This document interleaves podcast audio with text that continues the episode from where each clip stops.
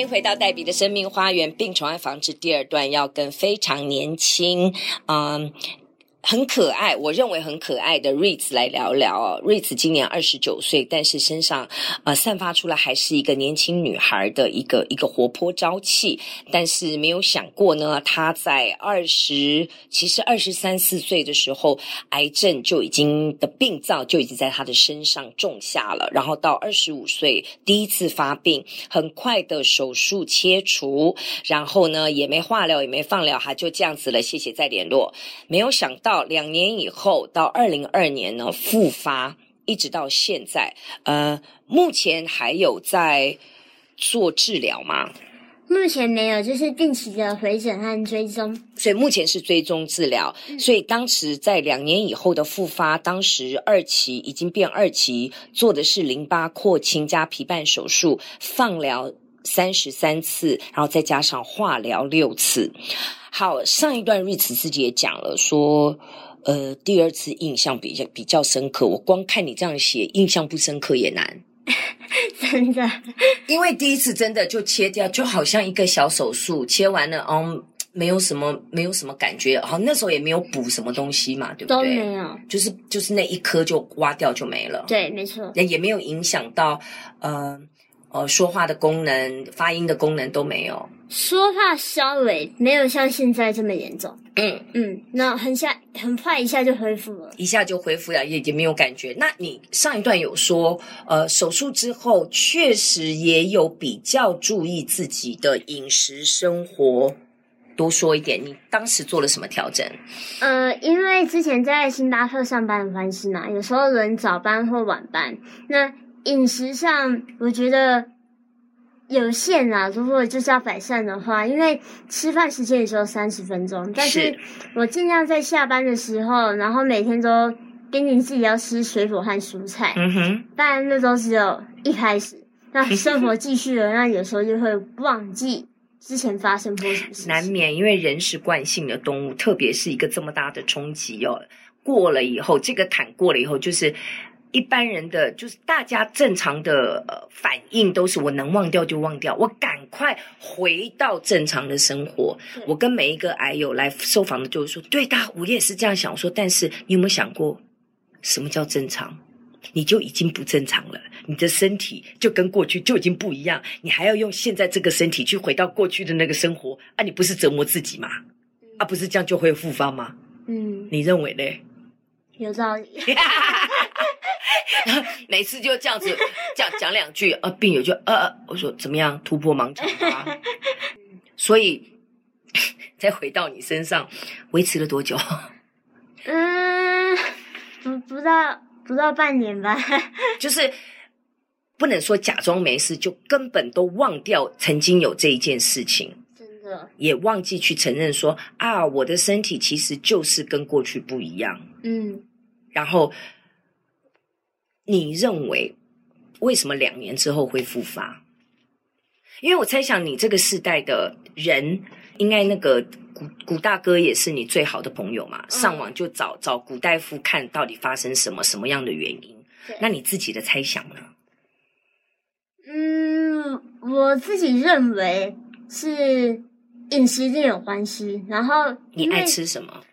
呃，就是垃圾食物啊，炸的一定吃。奶茶，吃奶茶，每天喝几乎，因为而且星巴克它是呃有福利的关系，所以每天一定喝两杯咖啡或是奶茶，反正任何有含奶的东西。你是吃很烫的东西吗？我喜欢喝热汤。嗯，嗯我我我当然我这个都是猜测啦，嗯、它它可能不是绝对性的原因，嗯、但是好像 somehow 都有一点点影响。影响，嗯哼，没错。那你你认为只是饮食吗？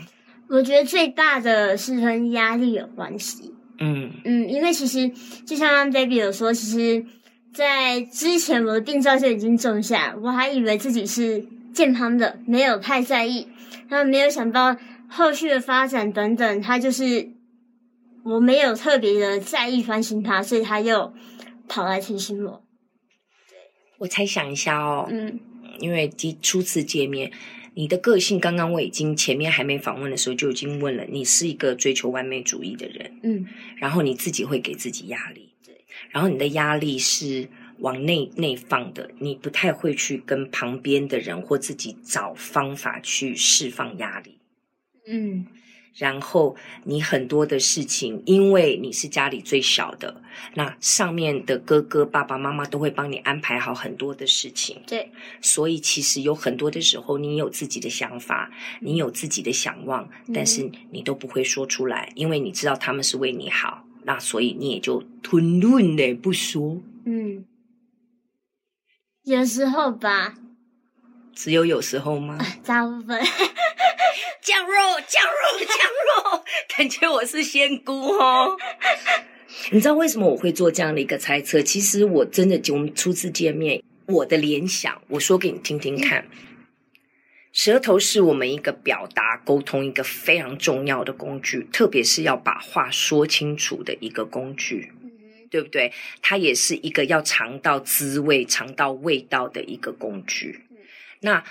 我的猜想是，你的环境当中太多的人帮你照顾好很多的事情，告诉你该怎么做，然后去，甚至连味道都帮你尝好了，就恨不得东西帮你剪好，然后你都不用，你就直接吸的就吃下去的那一种，你就你完全不用去运用自己的身体，你自己的功能，因为他们是为你好，没有坏处哦。嗯，好，你要哭也可以哭哦。我这个节目常常很多人这样，然后。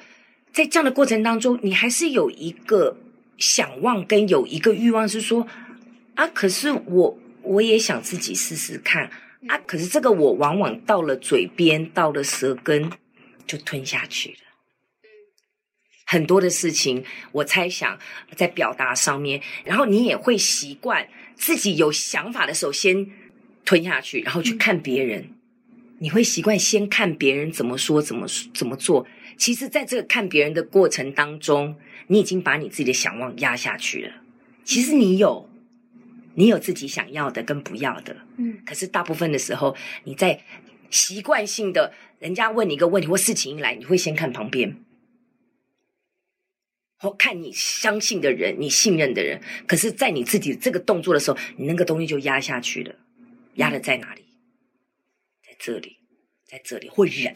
嗯，咬牙根、舌根，大概就，然后右边大部分是属于控制的部分。你认为嘞？这是我一个非常大胆的跟不负责任的一个推测。嗯，跟你有没有相关联？你可以同意，也可以不同意，你不用照单全收。我觉得这想法蛮有意思的，其实也蛮符合的。是哈，嗯。OK，那现在有第二次的机会了。嗯，你认为你自己可以在生活当中，如果从心理层面，如果从个性方面，你可以怎么做，去让你的人生比较不一样？像从家里来说好了，我觉得其实我爸妈现在都觉得没有什么重要，最重要就是健康，我开心就好。所以其实很多东西他们会。尝试让我自己放手去做，我想要做什么，那我就去试；我不想做，那就不要去。那全部都是等一下我决定。这跟没生病以前应该也很像吧？不像吗？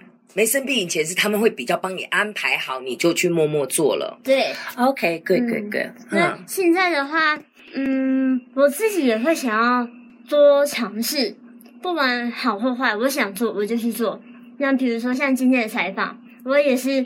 自己决定来，那我陪我就陪我来。Okay, 我想做，我妈就说：“那你就去吧。” OK，对呀、啊，所以觉得多做尝试，让自己有不一样的心态和成长，我觉得是蛮好的。很棒诶，因为你知道吗？嗯，嗯，某种程度上哦，你这么年轻就可以有这样的体会，是真的很棒的一件事情。因为我一直到大概四十岁、四十五岁，我才开始敢让自己，因为我也是一个在。保护伞下长大的孩子，嗯，那我一直到四十几岁，我才开始敢去一步一步的尝试，我才学到什么叫做做中学。我以前永远都觉得说这个来我不会，那个我还没准备好，不行。我总觉得说我要准备到百分之百，我再冲出去，没错，对不对？欢迎加入零到一百分俱乐部。我准备好，我才会去做。对，然后就一直待在原地看别人为什么他们都可以，他们可以这样子，他都这样子就敢出去，不行不行不行。对，我我一出去一定要最漂亮。我觉得准备到百分百。对，然后我才，才可是突然那个百分百永远没有到，就一直待在原地，然后自己很闷。